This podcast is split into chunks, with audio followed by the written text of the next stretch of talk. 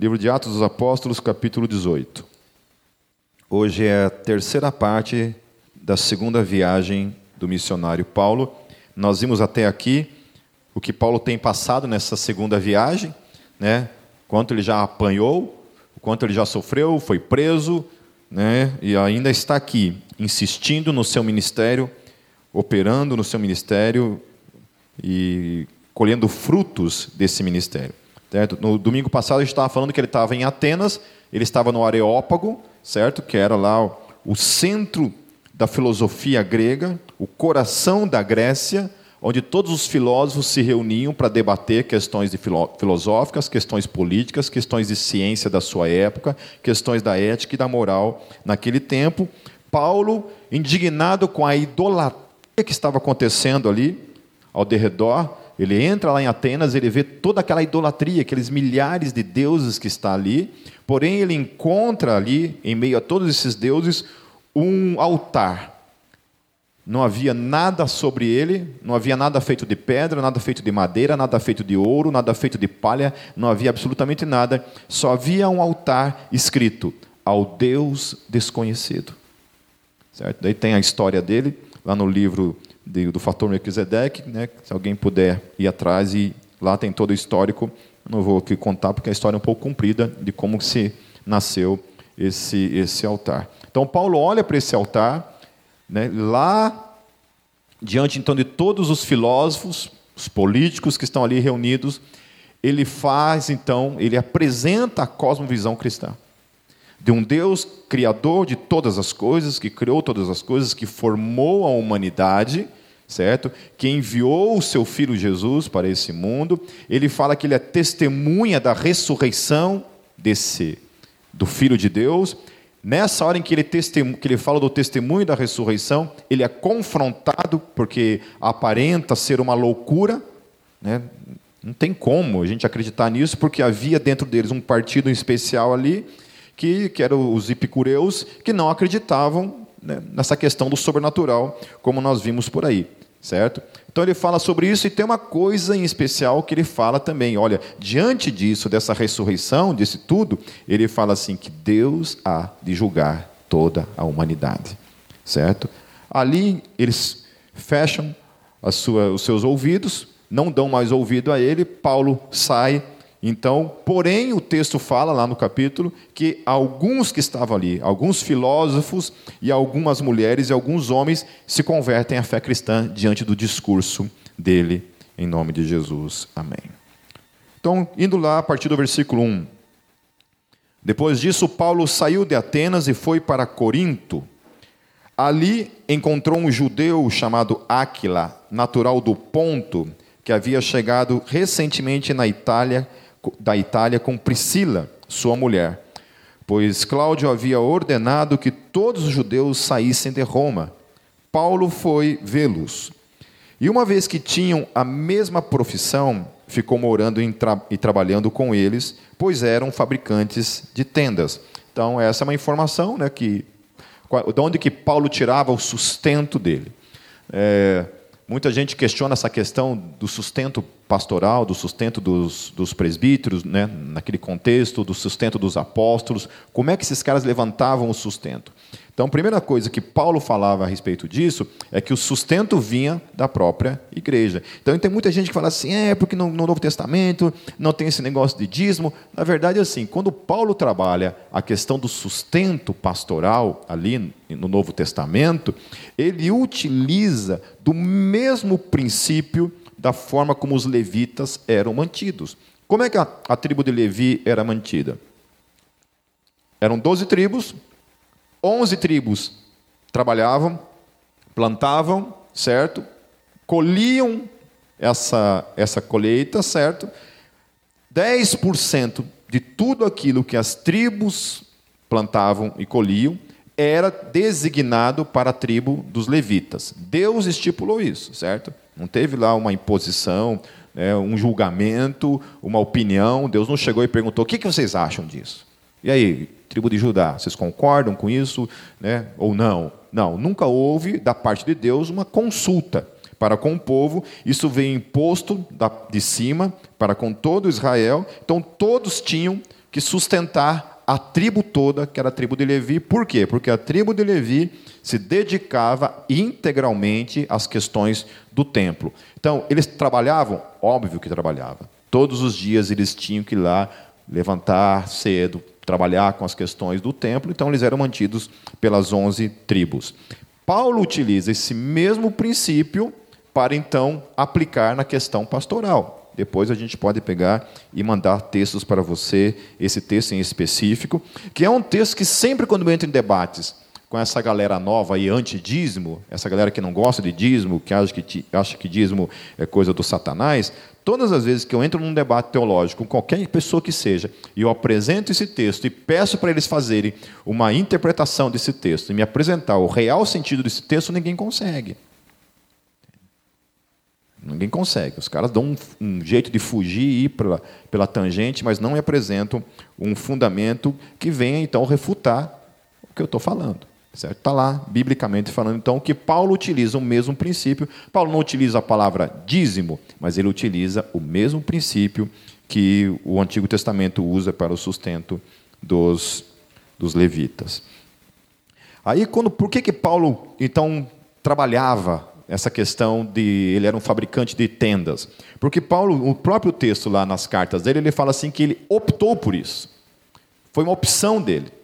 Falou assim: olha, eu, se eu quisesse, se eu quisesse, eu poderia ser como os demais, sustentado por todos vocês. Porém, eu optei por trabalhar, para não servir, de alguma forma, não ser pesado para vocês. Mas era um direito meu, é um direito que eu estou abrindo mão, certo? Por causa de vocês, eu estou abrindo mão. E aí, portanto, Paulo, a sobrevivência de Paulo não via então das ofertas das igrejas, do sustento das igrejas. As ofertas, o, o sustento de Paulo vinha porque ele era um fabricante de tendas. Ele fabricava tendas. Para isso, daí ele tirava o seu sustento. Ok? No versículo 4, todos os sábados ele debatia na sinagoga e convencia judeus e gregos. Amém? Então, assim, a gente mais do que nunca vive num tempo em que a gente tem preguiça do debate, né? A gente tem preguiça de discutir, a gente tem preguiça de colocar a nossa fé à prova. Você está lá, no, sei lá, na, na faculdade ou no, na, tua, na tua escola, não sei se tem gente que está tá na escola, só, acho que só meu filho que, que ainda está aí na... Tem mais criança aí? Tem Lucas também? Então tá lá na escola, né? Tá lá estudando. Cara, eu com 18 anos quando me converti, eu não tinha esse, esse, esse negócio. Eu era faca na caveira. Eu tava lá no, no terceirão, lá um dia um professor de geografia levantou assim e começou a falar, não sei por, por, quais, por, por quais razões, estava falando é, a respeito do universo, começou a falar de planetas, tal, né, do tamanho do universo, né? Amém, pode falar o que quiser. Aí, daqui a pouco, de alguma forma, ele falou assim: ah, então é impossível que não haja vidas em outros planetas. Né? Eu falei, não, tudo bem, pode acreditar, né? não tem problema você acreditar que existe vida em outros planetas, além de não haver, não, não, não existe nenhuma evidência para isso, mas quem sabe? Não tem um problema isso, não vai atingir em, nem, em nada a questão da minha fé, se aprove Deus de alguma forma criar outras, outras civilizações nessa, nesse universo total. Mas daí ele não se contentou, ele falou assim: ah, por isso que não tem como acreditar na Bíblia. Eu falei: hã? O que, que tem a ver Marte com Bíblia? Né? O que, que, tem a ver Júpiter com a Bíblia? O que, que tem a ver, é, sei lá, esqueci o nome dos outros planetas. É, é. O que, que tem a ver uma coisa com a outra? Né? Daí, cara, estava passando em branco essa, né? todo mundo assim, né? eu falei: Op! levantei a mão, cheirando enxofre já. Levantei a mão falei assim: é, Você já leu a Bíblia? Ele falou: Não, então por que você está falando isso? Miserável, seu, seu bobo. Né? Falei assim: Já leu a Bíblia? Não, então por que você está falando isso? Falei assim: Deixa eu te falar uma coisa, seu, seu, seu, seu. É, a Bíblia é a revelação de Deus para o homem. Entendeu? Ela não fala nada a respeito de vidas em outros planetas, não fala que existe, não fala que não existe. Então você está colocando sobre a Bíblia uma ideia que não está lá.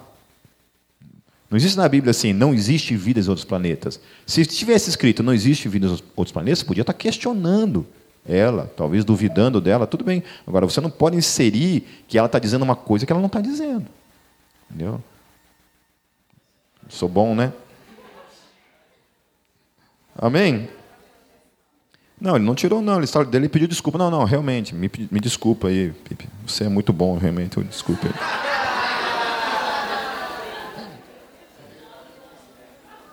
Eu falei, está perdoado, mas nunca mais faça isso. Nunca mais repita. Então, Paulo, ele tinha esse hábito de todos os sábados ele ia, debatia. Então, nisso que eu estou querendo é, buscar para a minha vida e para a tua vida, que faz parte dessa geração, que a gente tenha, meus queridos, em nome de Jesus, que a gente tenha essas ferramentas, a gente tenha, sabe, esse suporte, essa capacitação de debater as coisas. Um dia eu fui fazer um evangelismo num, num bar lá em Foz do Iguaçu, tinha uma, uma menina que estava estudando biologia, né, e eu estava ali e tal, e fui abordar ela, tal, ela falou assim, ah, daí ela né, já estufou ali, já, né? Falei, vou atropelar esse crentezinho, né? Falou assim, é, tá, me prova então que Deus existe, né? Falei assim, olha, provar de que jeito, do que você está falando, né? Você quer que eu chamo o homem aqui em pessoa para apresentar ele, ó, oh, Deus, essa aqui é fulana, né? É isso. E fui apresentando algumas evidências. Não, o que eu posso te falar é te apresentar algumas evidências, né, que existe em relação a isso tudo. Né? Então, tudo que eu colocava como evidência, ela, mas por quê? Mas por quê? Mas por quê? E eu fui lá, falando, falando, falando, um monte de coisa, até que chegou um momento, falei assim, olha, vamos parar por aqui, porque você não está ouvindo nada que eu estou falando. O teu interesse não é uma resposta, o teu interesse é discussão.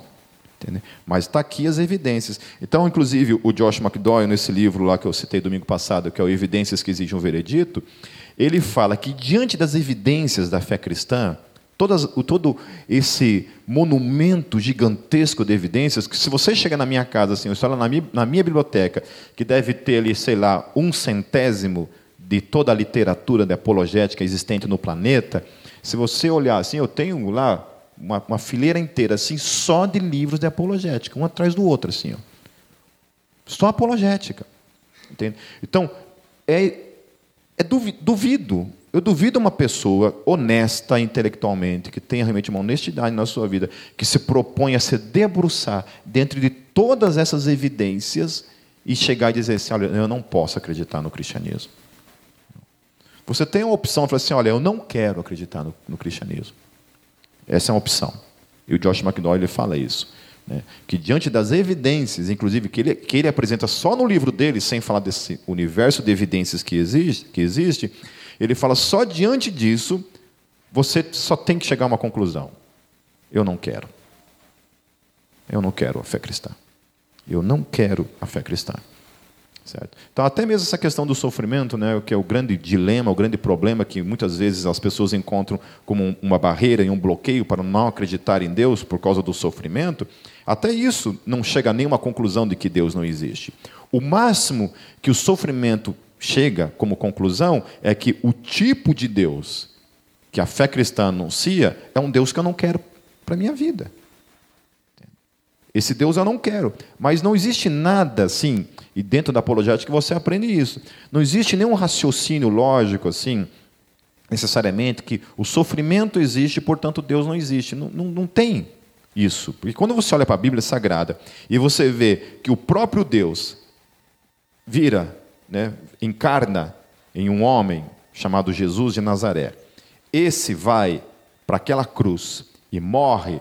Naquela cruz, ele grita e fala: Deus meu, Deus meu, por que você me abandonaste? O Deus que sangra, né, quando a gente estava trabalhando a questão dos evangelhos, o texto fala que o coração de Jesus explodiu.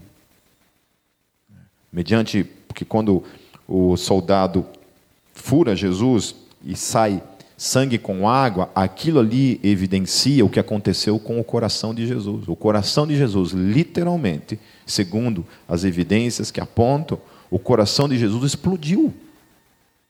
Explodiu na cruz. Isso que acontece. Então você olha para tudo isso, né? olha para a questão de Jesus, você olha para a vida dos apóstolos, sofrimento o tempo todo, e ninguém questiona. Você não vê eles questionando a existência de Deus com a existência do mal. Há uma clareza nas suas mentes. O homem pecou. O homem desobedeceu a Deus. Deus havia deixado uma ordenança simples para o homem. Dali nasce toda a moralidade. É, alguém esses tempos me questionou, é, inclusive isso, perguntando, questionou não, mas levantou realmente uma pergunta, né? Que antes do decálogo, antes dos dez mandamentos, como se dava a questão moral? Né? E uma coisa interessante, quando você lê em Gênesis, quando Deus fala para Adão e para Eva, fala assim, olha, não coma da árvore do conhecimento do bem e do mal. Não coma da árvore do conhecimento do bem e do mal. Não coma, porque o dia que você comer, você vai morrer. É isso que o texto fala, certo? Quando Adão come do fruto e ele peca, a primeira coisa que ele percebe é que ele está nu. Primeira questão que ele tem na sua consciência é de que algo errado havia acontecido, de que ele havia cometido um erro diante de Deus. E aí o texto vai falando que agora eles eram como nós, conhecedores do bem e do mal. Então, aí que Paulo fala, né? Desse conhecimento, dessa, dessa moral, dessa lei escrita no coração do homem. Está lá. Alguém foi questionado assim: ah, mas a questão dos canibais, como é que fica a questão da moralidade dos canibais, por exemplo? É, pessoas lá que vão, matam.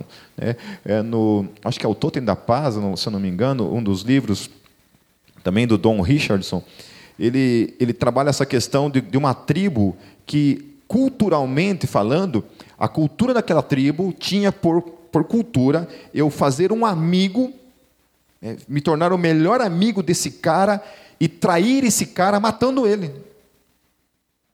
Isso era cultural. Era, era era sucesso você conseguir enganar uma pessoa. Inclusive, eu acho que foi feito até um filme em relação a isso, se eu não me engano. Era isso, era cultural. Aí alguém questionou isso, e a resposta para isso é que nessas tribos, como canibais, por exemplo, ainda que exista lá o canibalismo, tem uma coisa que eles fazem diante daquilo ali. Sabe o que é? Eles oferecem sacrifícios por causa dos pecados deles se não há problema em matar pessoas para o consumo, por que, que oferece sacrifício? Por que, que aquilo traz culpa? Por que, que aquilo traz condenação para o coração? Em todas as culturas do planeta Terra, meu querido. Todas as culturas do planeta Terra, seja primitiva ou não, existe, de alguma forma, a busca por expiação dos seus pecados o ser humano tem consciência de que algo está errado. E quando ele erra, ele precisa pagar pelo seu erro. Se o ser humano é tão bom assim, se a gente é tão bom assim, para que existem leis? Hum? Para que, que existem leis? Eu vendo um argumento de um, de um cara em, em defesa da questão da, da legalização do aborto, se utilizando do, do argumento de que o aborto acontece o tempo todo, portanto, como o aborto está acontecendo o tempo todo, proibir o aborto não é a solução. Então, nós temos que arrumar uma, uma outra, uma outra solução para o problema. Né? Dentro disso, a solução, segundo esse entendimento, seria então liberar o aborto para quem queira fazer, né? fica dentro das suas escolhas. Entende? Se a gente for olhar nesse aspecto, então, de que porque existe uma lei contrária ao aborto e o aborto ainda assim acontece, por ainda acontecer, nós temos que eliminar, qual lei sobra? Alguém sabe alguma lei que sobra? Sobra alguma lei? Não. Se por acontecer, ainda que existe uma lei, acontecer certas coisas, nós temos que eliminar a lei, então não faz sobrar nada. Assassinato não está acontecendo? O tempo todo, morte o tempo todo, né? Não está acontecendo? Se existem mulheres que ainda estão apanhando diante de uma lei, Maria da Penha, certo? Se existem mulheres que estão apanhando, se o feminicídio ainda está acontecendo, né? estou usando esse termo aí só para vocês contextualizarem a coisa. Se está acontecendo, então vamos tirar a lei? Vamos acabar com a Maria da Penha? Então pode bater na mulherada? Ah, por quê? Porque está batendo igual.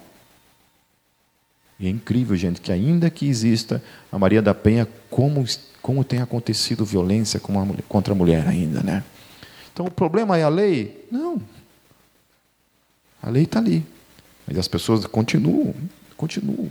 Existe o mal nesse mundo, o mal é real. Quando se fala assim que é, o homem é fruto do meio, eu questiono isso, absolutamente isso, que o homem é fruto do meio.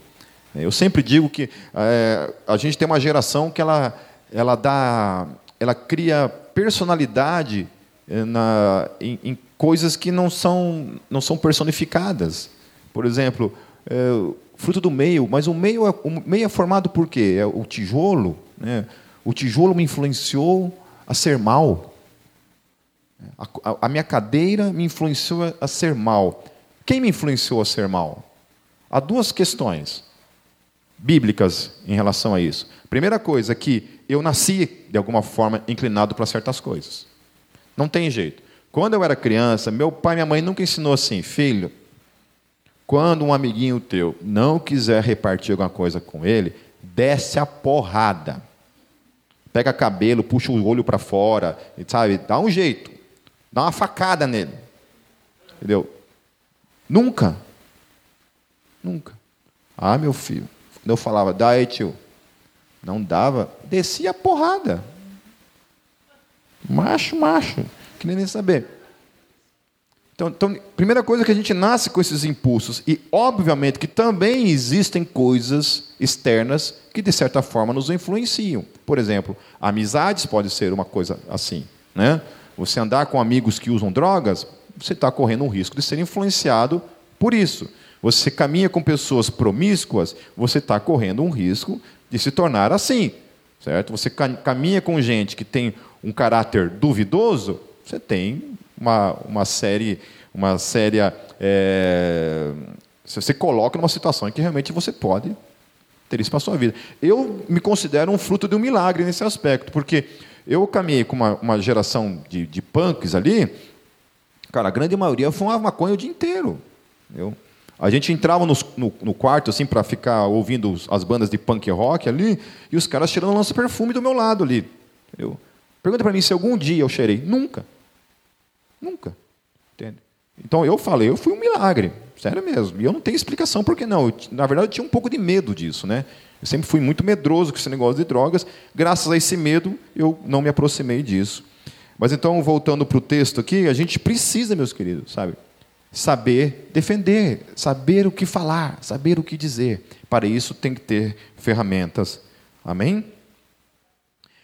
Versículo 5: Depois que Silas e Timóteo chegaram da Macedônia, Paulo se dedicou exclusivamente à pregação, testemunhando aos judeus que Jesus era o Cristo, opondo-se eles e lançando maldições.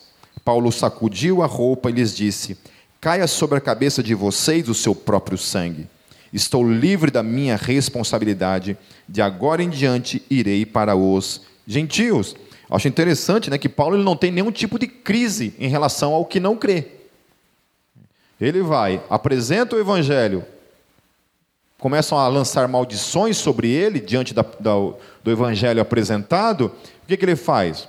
Ele assim: olha, lavo as minhas mãos, não sou mais cobrado do sangue de vocês. De agora em diante, vocês são responsáveis mediante o evangelho que foi apresentado. Amém? Continuando, então Paulo saiu da sinagoga e foi para a casa de Tício, justo, que era temente a Deus e que morava ao lado da sinagoga. Crispo, chefe da sinagoga, creu no Senhor, ele e toda a sua casa, e dos coríntios que o ouviam, muitos criam e eram batizados. Aleluia.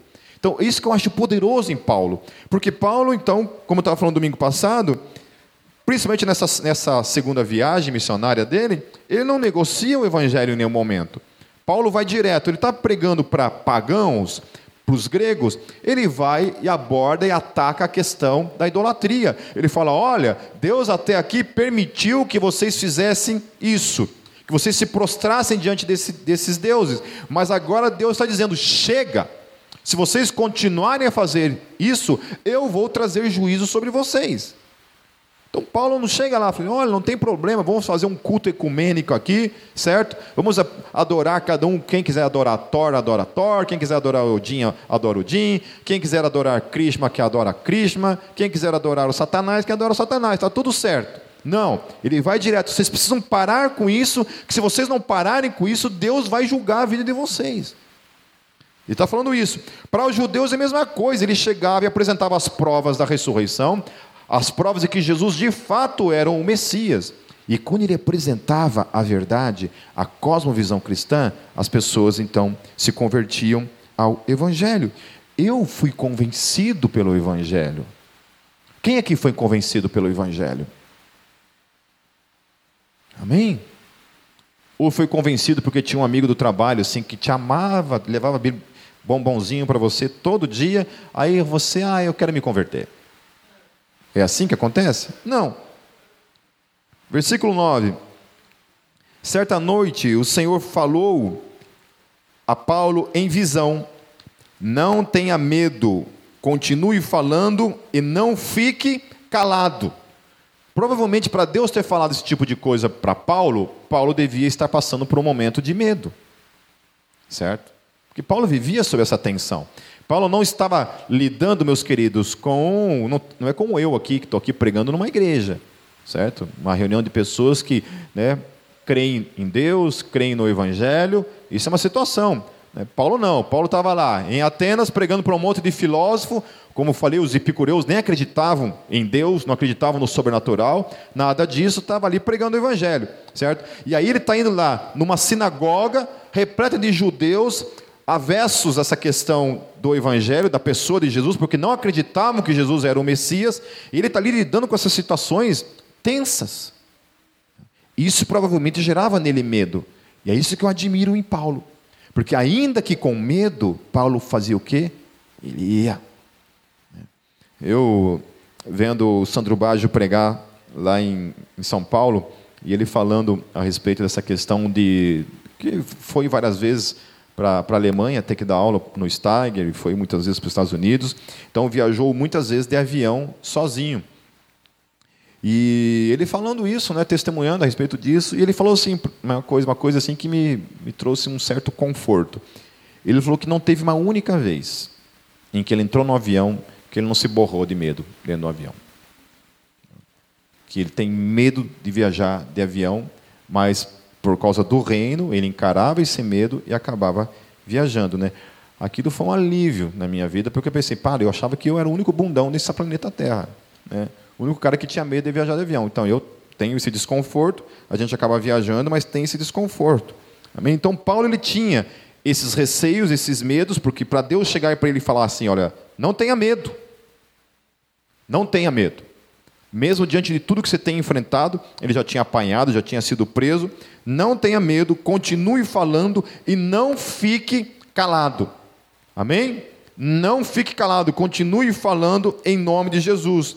Pois estou com você e ninguém vai lhe fazer mal ou feri-lo, porque tenho muita gente nesta cidade. Nossa, como é bom, né? Por isso que eu, eu, eu olho enfatizo, meus queridos, para a minha própria vida e para a vida de vocês, o quanto é importante a gente ter uma vida de oração. O quanto é importante a gente ter uma, uma, uma sensibilidade para a voz do Espírito. Porque, cara, quando você está passando por momentos como esse, e você receber da parte de Deus, diretamente da parte de Deus, uma palavra como essa, eu não sei quanto a vocês, meus queridos, mas eu, eu na hora me levanto como um leão. Porque o próprio Deus falou com você. Olha, não tenha medo. E não tenha medo, e nenhum mal vai acontecer com você. Amém? Nenhum mal vai acontecer com a tua vida. Né? Eu, eu talvez assim, a gente olhando para isso assim, assim né? é, pensando em Paulo nesse momento, Deus falando esse tipo de coisa, ele falou assim, acho que Paulo deve ter pensado assim, pô Deus, finalmente, né? Tava na hora, estava na hora de você dar uma folguinha para mim. Né? Lembra que lá ele tinha sido apedrejado e dado como morto? Lembra disso? É. Que eles pegaram, levaram ele para fora do, dos portões ali e lançaram ele lá fora, ele foi dado como morto. Aí os discípulos foram lá para ver se ele estava realmente morto e o cara não estava morto.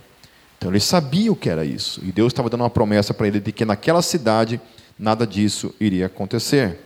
No versículo 11, assim Paulo ficou ali durante um ano e meio ensinando-lhes a palavra de Deus. Aleluia. Já pensou, cara, você ter um seminário teológico de um ano e meio com o próprio apóstolo Paulo? E provavelmente isso era todo dia. Todo dia você sentava, entrava numa casa onde era a reunião e você podia ouvir da própria boca do apóstolo Paulo todo esse ensino. Isso aconteceu na cidade de Corinto, que foi a cidade a qual depois ele escreve as duas cartas, que são duas cartas compridas, né? que é a primeira e a segunda carta de Paulo aos Coríntios.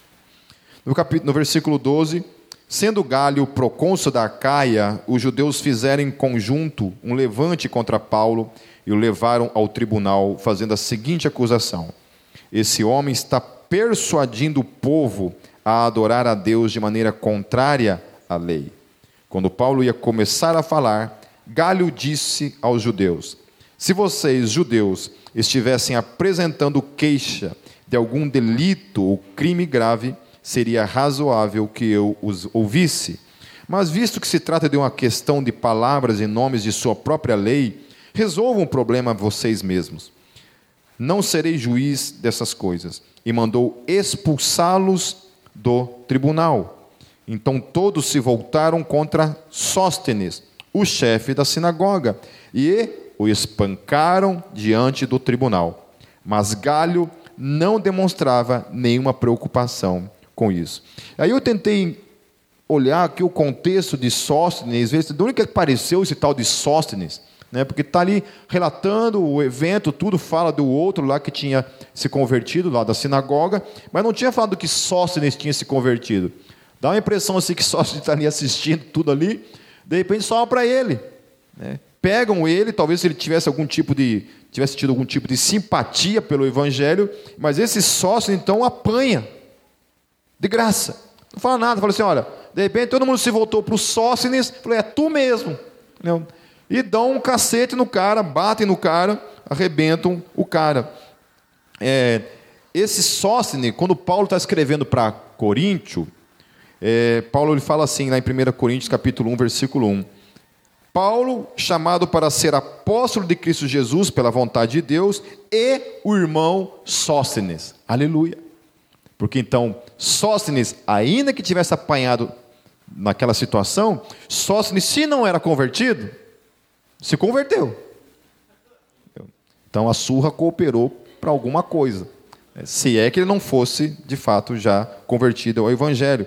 Então, só se talvez fosse um dos cooperadores, até mesmo de escrever as cartas de Paulo. Né? Haviam situações em que Paulo não podia, ele, ele mesmo não escrevia, mas eram outros que escreviam para ele as cartas que ele mandava para as igrejas. Versículo 18: Paulo permaneceu em Corinto por algum tempo, depois despediu-se dos irmãos e navegou para a Síria acompanhado de Priscila e Áquila. Antes de embarcar, rapou a cabeça em, em Sencreia, devido a um voto que havia feito. Acho interessante essa questão do voto de Paulo, né? E existe uma galera aí que é totalmente contra né, essa questão de voto, que não sei o quê. Né? Eu acho interessante isso em Paulo. Paulo faz um voto diante de Deus. Ele rapa a cabeça. Né? Não descreve aqui o, o, o voto em si, talvez mais para frente vai relatar alguma coisa. Mais para frente a gente vai lidar com uma situação em que Paulo teve que lidar também com relação aos judeus. Ele teve que fazer um processo lá de purificação por causa dos judeus, ainda que a questão dos cordeiros lá oferecidos não estava mais dentro da cosmovisão cristã. Isso fazia parte do judaísmo, não parte mais da fé cristã. E aí vocês vão ver mais para frente que ele se sujeita a esse tipo de coisa por causa dos judeus.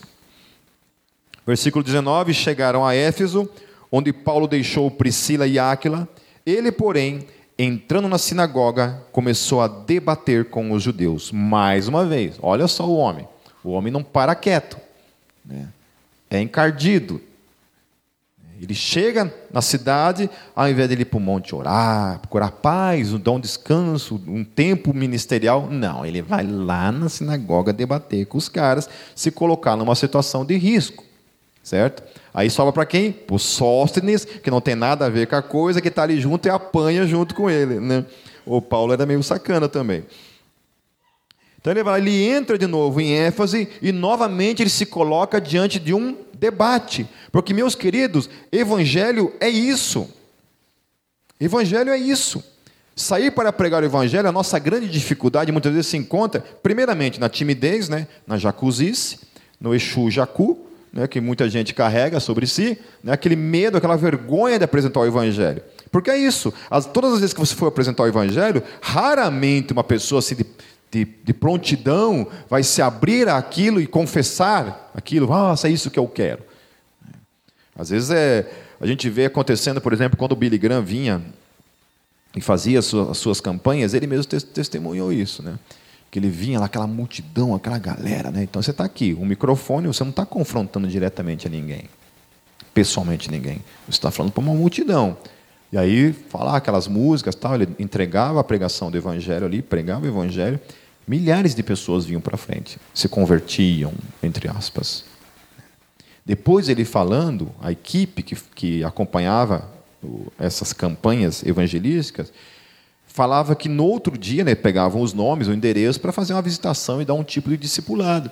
E muitos, em muitos casos, quando chegava na casa dessa pessoa, falei assim: olha, ontem você estava lá na campanha do Billy Graham, né, e você deu o seu nome, nós estamos aqui para começar um processo de estudo bíblico, discipulado com você, né? o que, que você acha?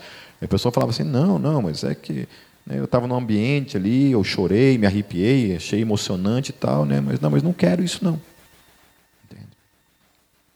Não quero isso não. Uma vez na igreja presbiteriana, num retiro da igreja presbiteriana, eu já tinha me convertido e tal, e a gente teve um, uma parte assim com todos os visitantes que estavam no, no retiro e eu fui a pessoa encarregada de ministrar na vida deles ali. Tá, daí eu apresentei o evangelho, falei a respeito de Jesus, tal. No final fiz um apelo para quem quisesse entregar a vida para Jesus, tal. É, quase todos confessaram Jesus nas suas vidas. Daqueles ali que permaneceu no evangelho, não lembro nenhum. Ou eu sou muito ruim de evangelismo, né? mas é isso. Porque pregar o Evangelho exige confronto, exige debate. Não é simples. Para Paulo era assim, ele tinha que provar. Ele tinha que provar. É diferente de você encontrar uma pessoa desviada do Evangelho, que não está mais numa igreja, que você chega apresenta, não, eu sei que Jesus é a verdade, o caminho, a vida, eu estou fora da igreja, mas eu preciso voltar. Isso é uma situação. Hoje em dia, não, meu querido. Hoje em dia nós estamos vivendo muito esse momento esse contexto tem muito a ver com o que a gente está vivenciando hoje como igreja, de uma geração agressiva ao Evangelho, que não quer contato com o Evangelho. Ontem no show aqui, eu falei um pouco sobre isso. Né? Cara, você pode falar do que quiser, só não fale de Jesus, que quando você fala o nome de Jesus, isso gera desconforto na pessoa. Gerava em mim, gerava em vocês. Gerava e gera. É assim que a coisa funciona. Então Paulo ele tinha essa questão de não fugir, ele tinha em mente isso. Nós precisamos debater. O evangelho ele pode ser debatido.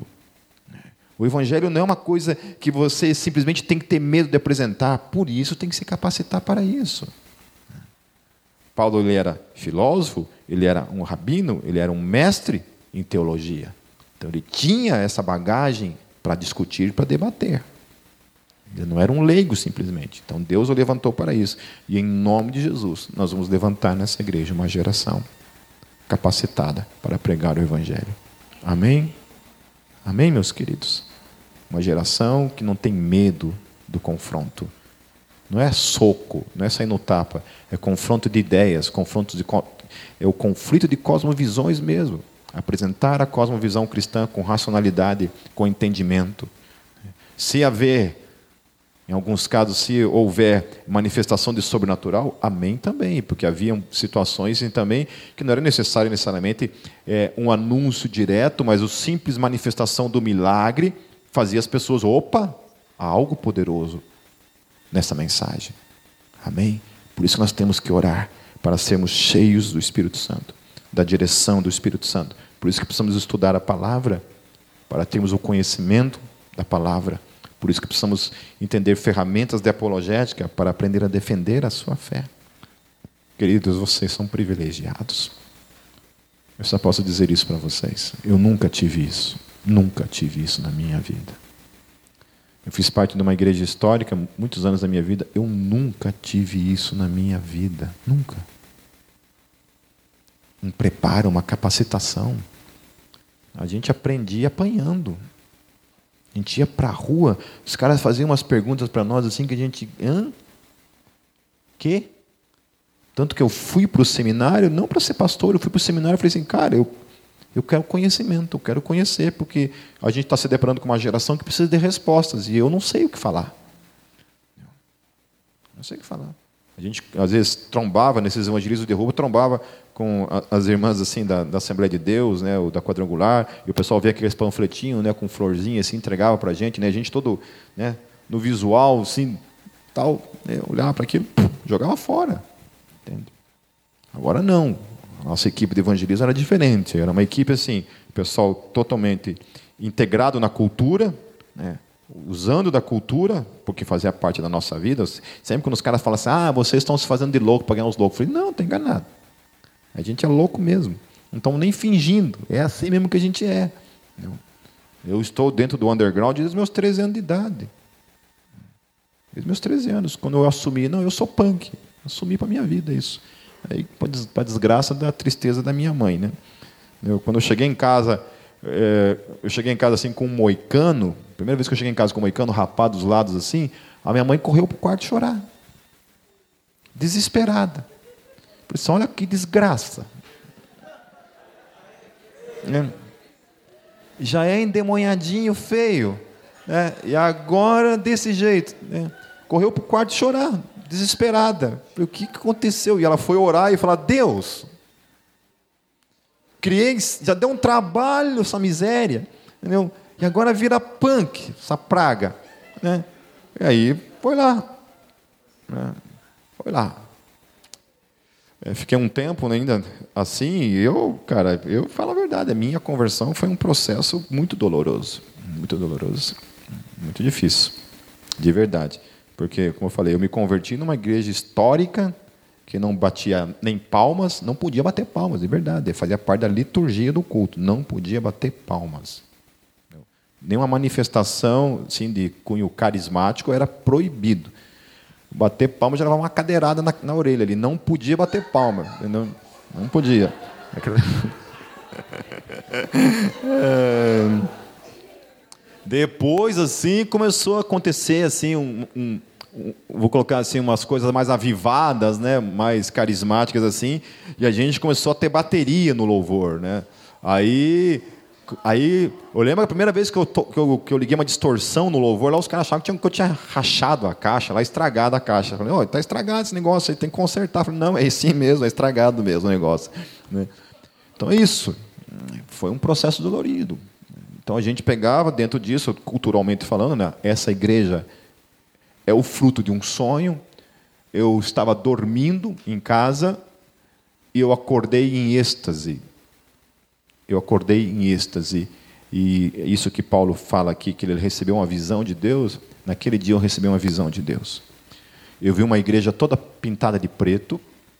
Eu era, já volto a falar, eu era parte de uma igreja histórica, que nem batia palma, não tinha nada de preto lá, não tinha nada, nada.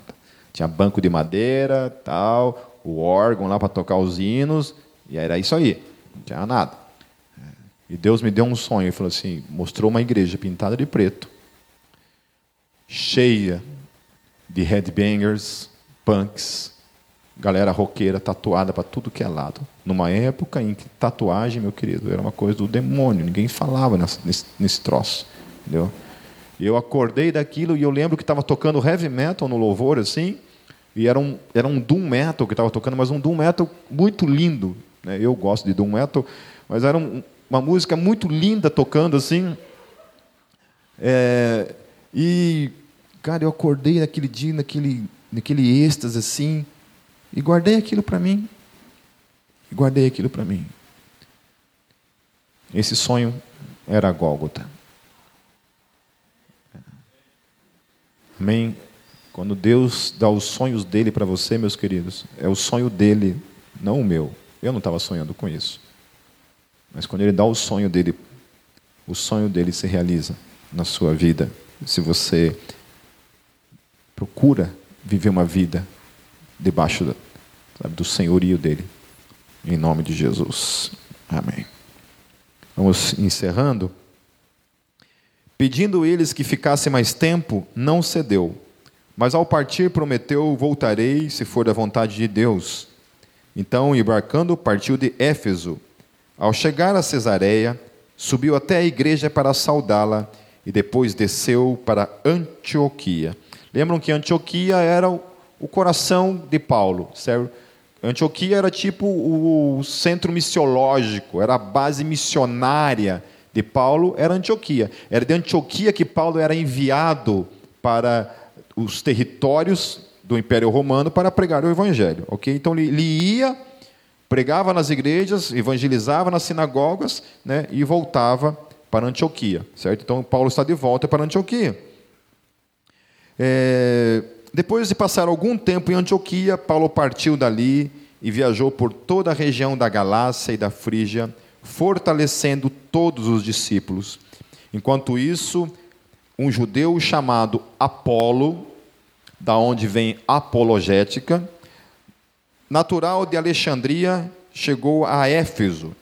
Ele era homem culto e tinha grande conhecimento das Escrituras. Então, muita gente tem a vida de Paulo, a vida de Apolo, justamente como base para a questão da apologética, porque Paulo era esse cara culto e de grande conhecimento das Escrituras. E o texto fala assim: fora instruído no caminho do Senhor e com grande fervor falava e ensinava com exatidão acerca de Jesus, embora conhecesse apenas o batismo de João. Então, acho poderoso isso, que ele ensinava com exatidão. Então, Apolo, então Apolo era esse cara cheio de conhecimento, sabia dialogar, sabia discursar, sabia debater com os demais que estavam ali. Logo começou a falar corajosamente na sinagoga. Quando Priscila e Áquila o ouviram, convidaram-no para ir à sua casa e lhe explicaram com mais exatidão o caminho de Deus. Lembram que Priscila e Áquila e outros haviam né, acompanhado Paulo durante um ano e meio, praticamente ali, ouvindo o ensino de Paulo todos os dias. Querendo ele ir para Caia, os irmãos o encorajaram e escreveram aos discípulos que o recebessem. Ao chegar, ele auxiliou muitos, muitos que pela graça haviam crido, pois refutava vigorosamente os judeus em debate público, provando pelas Escrituras que Jesus é o Cristo. Amém. Amém, meus queridos? Vamos ser essa geração? Amém? Essa geração que tem conhecimento da palavra, que conhece de fato aquilo que crê e que está pronto a defender a sua fé, anunciar a sua fé, em nome de Jesus. Amém?